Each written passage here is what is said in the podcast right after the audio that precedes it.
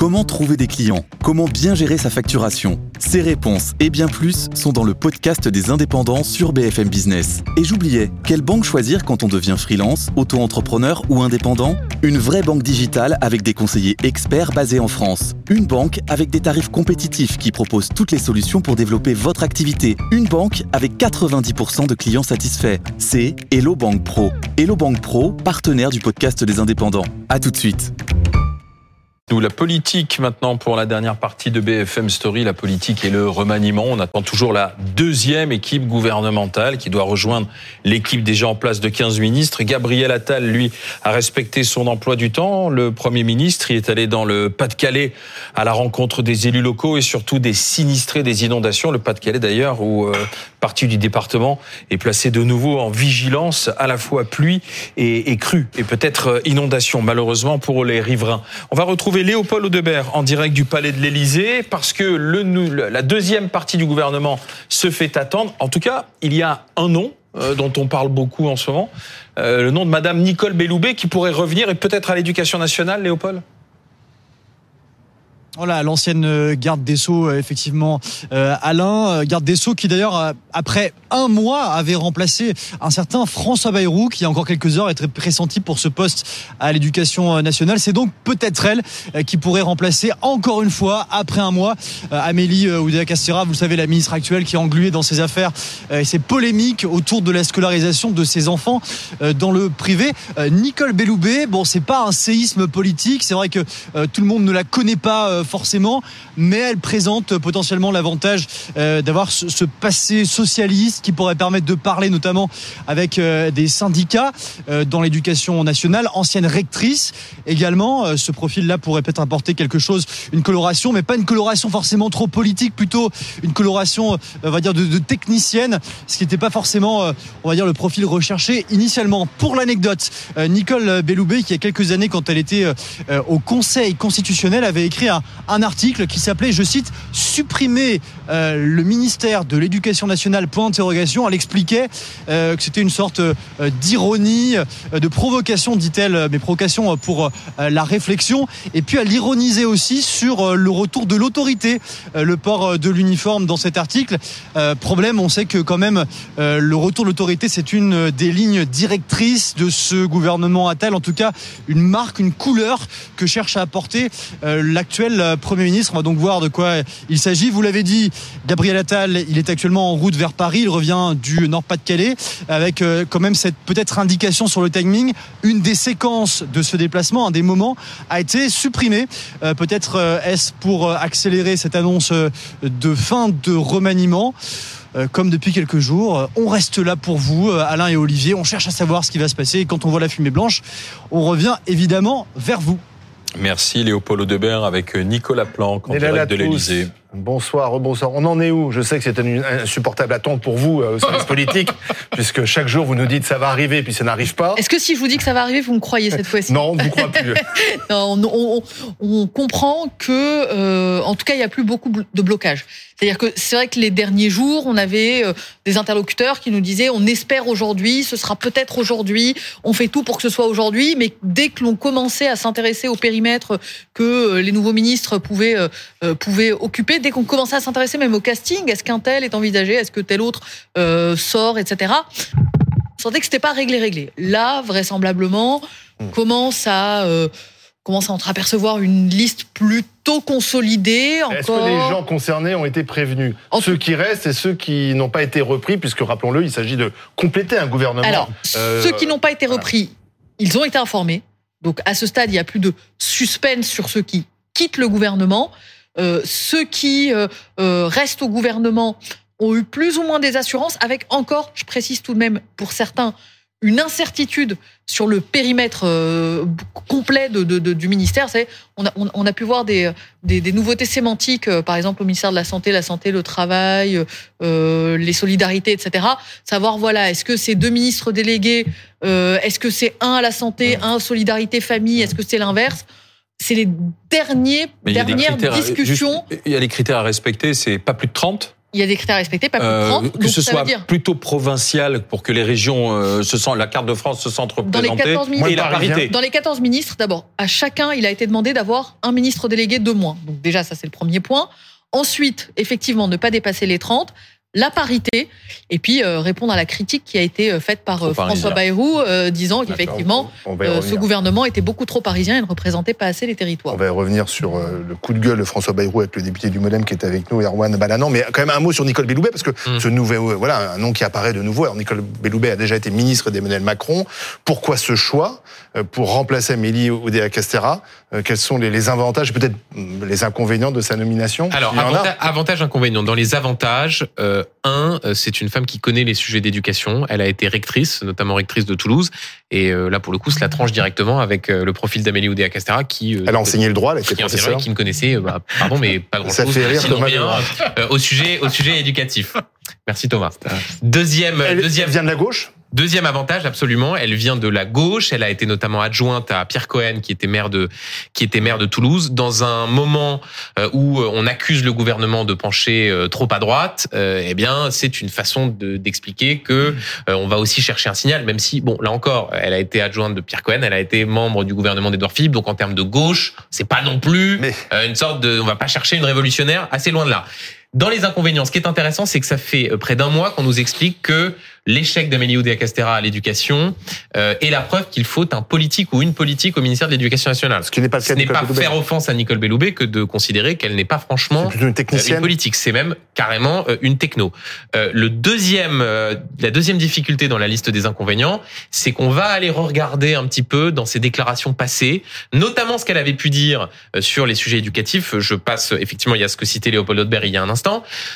Je cite de mémoire, les, elle dénonçait en 2016 les fariboles du retour de l'autorité à l'école et du port de la blouse. Manque Ah. de chance, cela correspond à peu près euh, à la feuille de route que lui fixe euh, Gabriel Avec le retour de Attal. l'uniforme. Donc de ce point de vue-là, il faudra qu'il y ait une sorte de réalignement. Mais ce qui est sûr, c'est que dans un moment où les syndicats sont absolument traumatisés par ce qui s'est passé depuis un mois, le profil de Nicole Belloubet correspond Mais- plutôt à une forme d'apaisement. Pourquoi Thomas Legrand, vous riez?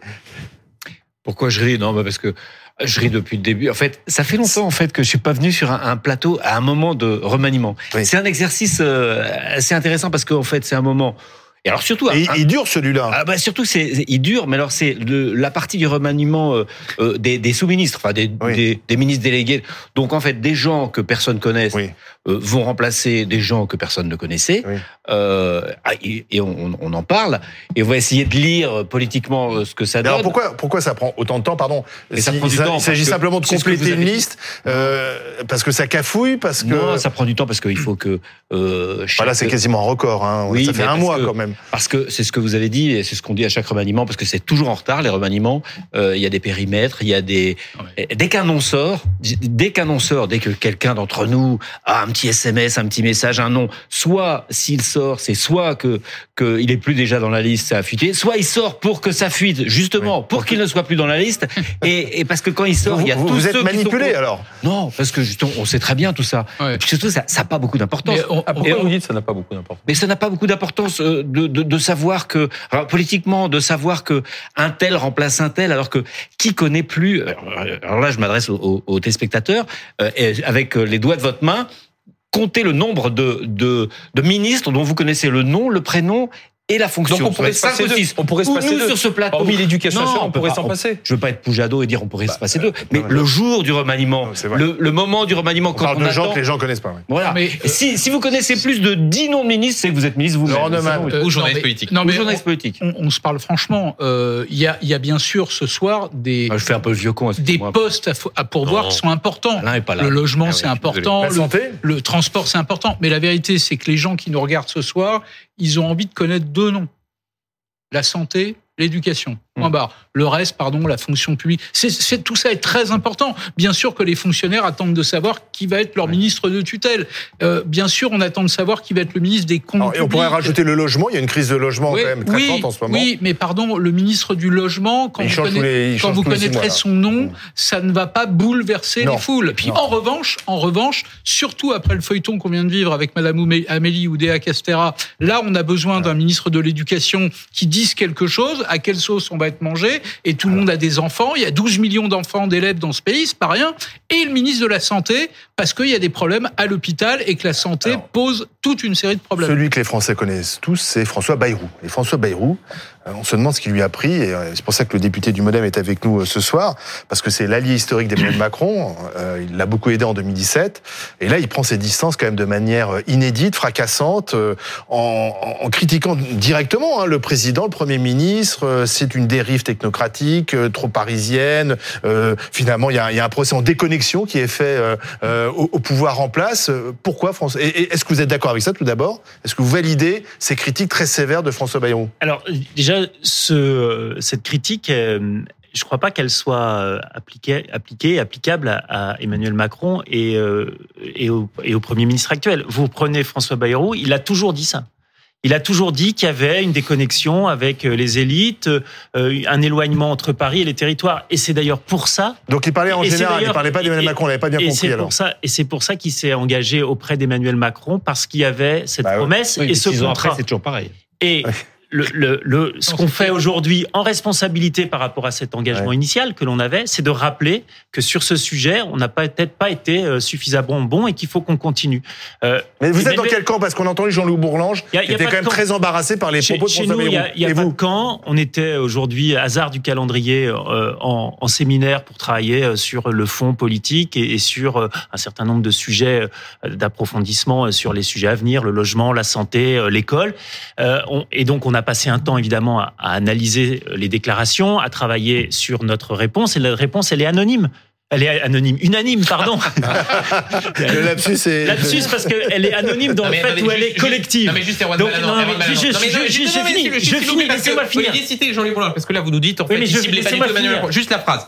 C'est politiquement inepte et moralement dégradant. Voilà ce que dit un député du MoDem sur ce qui s'est passé et la réaction, la réaction de François Bayrou. Est-ce que vous trouvez vous aussi que ce qui s'est passé, que ce qu'a dit François Bayrou est, je cite, politiquement inepte et moralement dégradant? Alors, vous avez euh, Jean-Louis Bourlange. Vous connaissez Jean-Louis Bourlange. Jean-Louis Bourlange. Il a sa liberté de parole.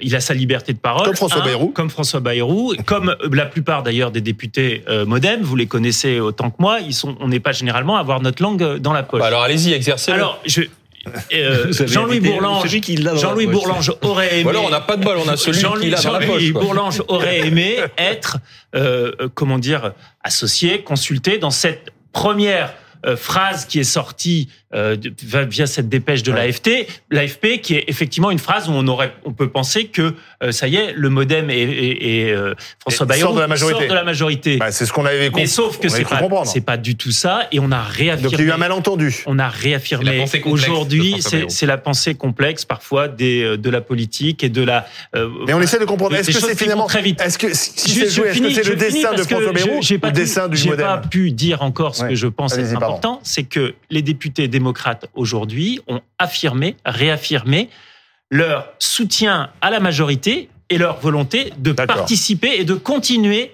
au projet euh, de Donc la il n'y a pas de majorité. malaise.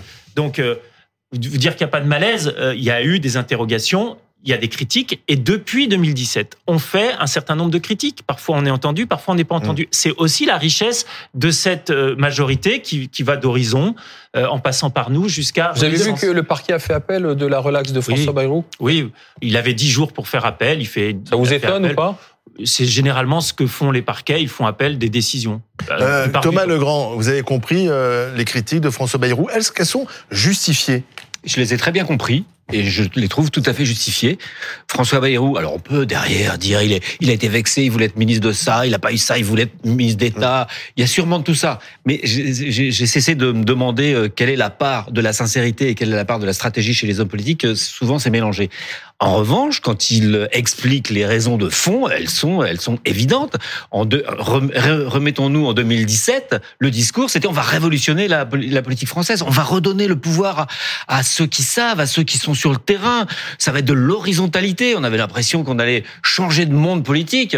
Moralité, c'est exactement tout le contraire. Et il fait ce constat-là. Alors peut-être qu'il le fait pour des raisons euh, politiciennes, mais en, en Mais tout c'est un constat juste pour vous. en tout, bah, c'est un constat juste flagrant, enfin que, que tout le monde, Technocratie tout- gestionnaire. Ah, écoutez, euh, euh, voilà, et puis le, le, le fait que ça soit très parisien comme gouvernement, c'est vrai. ça, c'est Et c'est que ça- factuel. Et même très nordiste, euh, c'est euh, France Inter. On a fait une petite euh, une petite enquête sur l'origine et, et là où travaillent les ministres. Le plus au sud, ce- celui qui était le plus au sud, c'était euh, Angers. Angers. ouais. C'est Christophe Angers. Béchu. Voilà, donc, C'est le sudiste du gouvernement. Angers, qui n'est Donc, pas les connu comme députés grande du ville, MoDem vont être dans la majorité. François Bayrou sera dans l'opposition Non, mais euh, non, seul. Non, c'est ça. Non, mais François Bayrou a aussi réaffirmé euh, euh, dans, ce matin sur euh, sur France Info, il me semble, oui, sur France Info, euh, son, son soutien à la majorité, Ah, mais Tout va en, bien. en vigie et euh, comment Mais- dire aussi en Après, loyauté et en responsabilité. Il dit tout de même que le seul secteur qui fonctionne à peu près depuis des années, c'est les armées. Donc, façon de dire que tout le reste est en échec, c'est quand même. il y a- on, a- on connaît plus, Non. plus franc comme soutien. Oui, c'est vrai que c'était un peu dur ce matin sur ce propos, sur ces Après sur ce sept ans de pouvoir. Mais après sept ans de pouvoir,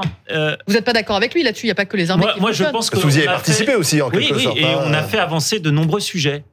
Et, et, et on est, euh, et c'est pour ça d'ailleurs que je pense qu'il faut qu'on continue. C'est parce que il y a À quoi encore du- il y Critiquer, a à encore soutenir, à, à- quoi À améliorer les à choses. travailler D'accord. dans l'intérêt des Français en responsabilité. Aujourd'hui, les Mais- Français, ils ont, ils, ils ont, ils sont conscients d'un certain nombre de sujets. Vous avez parlé de la santé, on a parlé de l'éducation, on a parlé du logement. C'est des situations qui sont des situations que l'on a pris en 2017, qui, qui ne se sont pas euh, non plus euh, dégradées. Je, je rappelle que par exemple, euh, dans l'éducation, euh, on remonte dans PISA. On a fait le dédoublement des classes.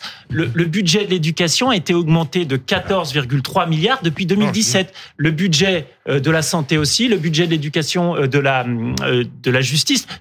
La LOPMI, tout ça, Ouais. c'est des choses sur lesquelles on avance. Mais il y a encore du travail à faire et en vigie, on doit Le- le- continuer. le- à être, je, suis- je suis euh, assez d'accord avec ce que disait Thomas, parce que c'est vrai que quand les responsables politiques, surtout Bayrou, euh, ils blanchissent sous le harnais, euh, il sait de quoi il parle, il fait à la fois du fond et il fait en même temps de la stratégie. Dans 10 minutes, si on a la liste, et qu'on se rend compte qu'il y a moins de députés modem que dans le précédent Il y en gouvernement, avait combien on va dire, on va dire, On sera les seuls à y reconnaître les députés modernes. non, absolument. Mais on va dire, ah bah la stratégie Bayrou n'a pas fonctionné. Mais s'il y a plus de députés modem, euh, de ministres modem, on va dire, mais quel génie ce Bayrou Il a tapé du Mais poing sur je- la table, je- etc. Moi, je veux vous arrêter Ah, sur ce sujet-là parce qu'on l'a vraiment pas fait dans cet esprit euh, d'épicerie euh, ministérielle. Franchement, On l'a fait. il y a un- on l'a fait. je n'ai pas dit que fait. c'était que pour ça. Mais vous l'avez fait, il l'a fait aussi pour ça. Non, il Bah, l'a. euh, faut il avoir l'a le courage de dire la vérité. Non, je, je, on, on l'a fait vraiment. Il l'a fait et on a et on et on est en soutien euh, sur ce sujet par rapport à, à l'engagement initial. Vous avez peur On, on sait que de toute façon, le nombre de ministres, il risque de, de diminuer deux- puisqu'on passe de deux 40 à 30. Mais vous Donc, pouvez euh, avoir, mais attendez, on peut avoir des convictions et en même temps la politique c'est aussi des postes et on peut vouloir Oui, les deux à la fois. Oui, mais Laurent Neumann, il y a aussi quand même une part, pardon, une part personnelle parce que Mais évidemment. euh, il y a François Bayrou euh, aurait dû être ministre peut-être pendant sept ans. Euh, il il- il s'est retiré du gouvernement puisqu'il y avait son affaire judiciaire. S'il n'y avait pas eu cette affaire, il aurait été sans Non, doute l'un des il ministres il a- très il importants d'Emmanuel il Macron. qu'il est Ah, candidat à la il il Et, il et- et donc, il y a une chose, donc il y a sans doute Oui. peut-être une frustration aussi personnelle. Oui. Là, visiblement, il n'avait pas sa place dans ce gouvernement Attal. Il avait critiqué d'ailleurs la nomination d'Attal. Mais est-ce qu'aussi il y a une ambition présidentielle qui est toujours intacte Oui. puisque Bah oui. on sent, on, on- Oui. il, il- il se dirige vers une quatrième candidature à l'élection présidentielle, c'est ça? Alors, la réponse à votre question, c'est oui. Oui. Alors, je peux pas vous certifier qu'il sera candidat, mais vraisemblablement, il a 2027 en ligne de mire. Il veut au minimum peser sur l'élection présidentielle. Et je vous le dis tranquillement, oui, il a envie d'être candidat à l'élection présidentielle de 2027. Premier point. Deuxième point. euh, regardez ce qui s'est passé là en deux, trois jours. Euh, le président de la République le flèche, et il en est d'accord, vers le ministère de l'Éducation. Le ministère de c'est quoi? C'est le domaine réservé de Gabriel Attal. C'est pas moi qui le dis, c'est lui. Il a dit j'emmène l'éducation Ouais. à Matignon. Vous croyez sérieusement que Gabriel Attal avait envie d'avoir bah, François Bayrou à erreur ses Macron. Pourquoi Emmanuel Macron l'a pas vu venir ça? Attendez, je vais plus loin. Que lui répond Gabriel Attal bizarre, quand il l'appelle? Que lui répond-il? Il lui dit J'ai pensé à toi pour le ministère des Armées. Mais c'est quoi le ministère des Armées? C'est la défense. C'est le domaine réservé du président de la République. Attal sait parfaitement que Macron va dire non. Et donc, vous n'avez pas envie de le prendre mais, mais évidemment, Bayrou, il est pas né de la dernière pluie. Il connaît Hmm. tout ça par cœur. Il s'est Et, il quand. Gabriel Attal lui propose des énervé armées, ce matin. il comprend très bien qu'en fait, il a on vu, pas envie il a vu qu'il se faisait balader. Voilà. Il a vu qu'il s'est fait balader, d'où son énervement, faut dire les choses. d'où la charge très forte ce matin contre l'exécutif. Mais est-ce que alors, pardon, mais est-ce que euh, le président a besoin de François Bayrou? Oui ou non À l'extérieur. Ah, au, ah, au gouvernement, non, parce que Ah non, ce que l'on peut aussi se dire en voyant la réaction de François Bayrou hier Non, mais au moment où on nomme le plus que jeune Premier ministre de la Ve République, on mais- donne un signal aussi vis-à-vis de je, l'opinion. je- je vais, alors, je vous avez raison, je vais répondre dans un instant, mais juste ce que peuvent se dire aussi le président de la République et le Premier ministre quand ils voient la façon dont François Bayrou a réagi, c'est que si ce même François Bayrou avait été au sein du gouvernement, on aurait eu potentiellement une fois par semaine, une fois par semaine, je suis peut-être un peu dur, une fois par mois, ce type de déclaration d'un ministre ouais. au sein même du gouvernement, si un arbitrage ne lui convenait pas, si un budget n'était pas suffisant, qui aurait consisté à aller dans les médias et à dire je ne suis pas d'accord, j'ai 50 députés avec moi, de toute façon je ne parle qu'au président de la République. Donc il y a aussi cette idée dans la majorité qu'ils ont peut-être échappé à quelque chose d'un petit peu ingérable. Maintenant, à la question, est-ce qu'Emmanuel Macron a besoin de François Bayrou? Oui, François Bayrou incarne quelque chose indéniablement. Et je suis d'accord avec ce que disaient euh, Laurent et Thomas, au-delà de la stratégie politique. À ceux qui ne suivent pas forcément au quotidien euh, la vie politique parlementaire, l'idée que ce serait un gouvernement trop parisien, trop techno, l'idée que François Bayrou incarnerait aussi le combat de quelqu'un qui a été plusieurs fois candidat à l'élection présidentielle, qui a vu aussi monter des sujets avant d'autres, la question de la transparence de la vie publique, la question des finances publiques, de la dette, des déficits. Donc il incarne quelque chose. Alors. Maintenant, malgré tout, moi ce que je vois aussi dans la façon dont Emmanuel Macron s'est comporté dans cette séquence, c'est qu'il y a une façon, et c'est aussi cohérent avec la nomination de Gabriel Attal, une façon de s'émanciper un petit peu Des, des de grognards ceux-là même qui, pendant, depuis sa réélection notamment, ont pesé en disant Catherine Vautrin Premier ministre, c'est non. Ce sera Elisabeth Ouais. Borne. Qui lui ont dit, tu ne peux pas faire ça, ça, Ça, c'est trop plutôt. Richard Ferrand, par exemple. Oui, mais François Bayrou était, était, était vent debout. contre Donc, il, Benjamin. il écarte les grognards. Il y a une façon quand même de s'émanciper. Ce que, dit Benjamin, ce que dit Benjamin est valable pour François Bayrou, mais c'est valable aussi pour Richard Ferrand. Oui, Et peut-être même Édouard Philippe. C'était valable pour Gérard Collomb. Non, mais- Je vous rappelle quand même comment Gérard Collomb a quitté le gouvernement en pointant du doigt la question de la sécurité. Ouais, mais- Vous vous souvenez Ouais. la petite phrase euh, les Français euh, à côte, face, à côte à côte, côte. puis face à face. Euh, tout ça, ça a marqué. Ah, Là, que, que fait la différence C'est que Bayrou n'est pas au gouvernement. On, on- il peut pas Oui. claquer la porte. Il n'est pas Alors, il y a un journaliste de l'opinion Oui. qui dit il a claqué la porte de l'extérieur. Bah, C'est-. François- voilà, c'est ça. C'est assez étonnant. Le, mouvement démocrate, c'est François Bayrou et c'est aussi 51 députés aujourd'hui. Absolument. 51 Bien sûr. députés qui sont euh, 51 bons députés. Oui. C'est bien, je me mets dans le lot. Mais C'est devenu l'aile gauche de la Macronie. en plus. ce sont des députés qui ont maintenant une Ouais. expérience, euh, qui sont en expertise sur un certain nombre de sujets Et qui sont essentiels Et, et dans la une majorité, sans majorité. la majorité a, Ah, a a pas de majorité. besoin euh, de ces députés de la même façon Mais- que nous, on est heureux de travailler avec Horizon et avec Renaissance pour porter les Alors, sujets qui préoccupent les Français. On attend euh, l'annonce Mm. Qui devrait arriver d'ici peut-être ce soir de, de la deuxième partie du gouvernement Attal. On a parlé de Nicole Belloubet à l'éducation nationale. Alors il n'y a pas de certitude hein, tant que ce n'est Mm. pas euh, publié officiel, mais il y a un autre nom qui circule pour le ministère de la Santé. Oui, euh, quelqu'un qu'on a d'ailleurs, que vous avez d'ailleurs souvent accueilli sur ces plateaux, Frédéric Valtou. Oui, pendant le Covid qui notamment. a été absolument, qui a été maire de Fontainebleau, qui a été élu député en 2022. Qui était président de la Fédération Horizon, et hospitalière. qui a été président de la FHF, la Fédération hospitalière de France, qui euh, connaît parfaitement ces sujets de, de santé, que l'on cite en réalité depuis 2022 comme potentiel Oui. euh, ministre de la Santé pour des raisons de compétence, en tout cas de connaissance des dossiers et pour des raisons d'équilibre, parce qu'il est dans le contingent euh, de Horizon, le parti euh, et d'Edouard Philippe. Là, on peut vous dire avec quasi certitude qu'il devrait être ministre, mais ministre délégué sous l'autorité de Catherine Vautrin, qui euh, garde le travail, euh, la santé, les affaires Là sociales. aussi, c'est quand même euh, à la santé, ça, ça, ça valse. Hein. Les, les, Absolument. les, les ministres restent pas longtemps Et en un, poste. petit, et hein. un petit mot, Olivier, parce qu'on parle des entrants. Parlons aussi des, parlons aussi des sortants. Sixième ministre de la Santé. Septième ministre en six ans. Septième ministre en six ans, la On se santé. posait la question de savoir Je quelles allaient défi être les, les conséquences de la fronde d'un certain nombre de ministres au moment de la loi immigration. Euh, on peut vous dire avec pareillement une quasi certitude ce soir que Clément Beaune ne sera pas au gouvernement. Clément Beaune, Hmm. Qui ça, ça donc- fait un mois qu'il attend. Hein. voilà, euh, qui donc a été euh, sanctionné Mm. euh, par euh, le président de la République compte tenu de la réaction qui avait été la sienne au Comme, moment comme des débats autour de la comme loi auparavant, la mise à la culture. Comme d'autres, mais il y avait Clément Beaune avait une forme Ouais. d'espoir de se dire que peut-être il allait être rattrapé par la manche par le président de la République. C'est raté.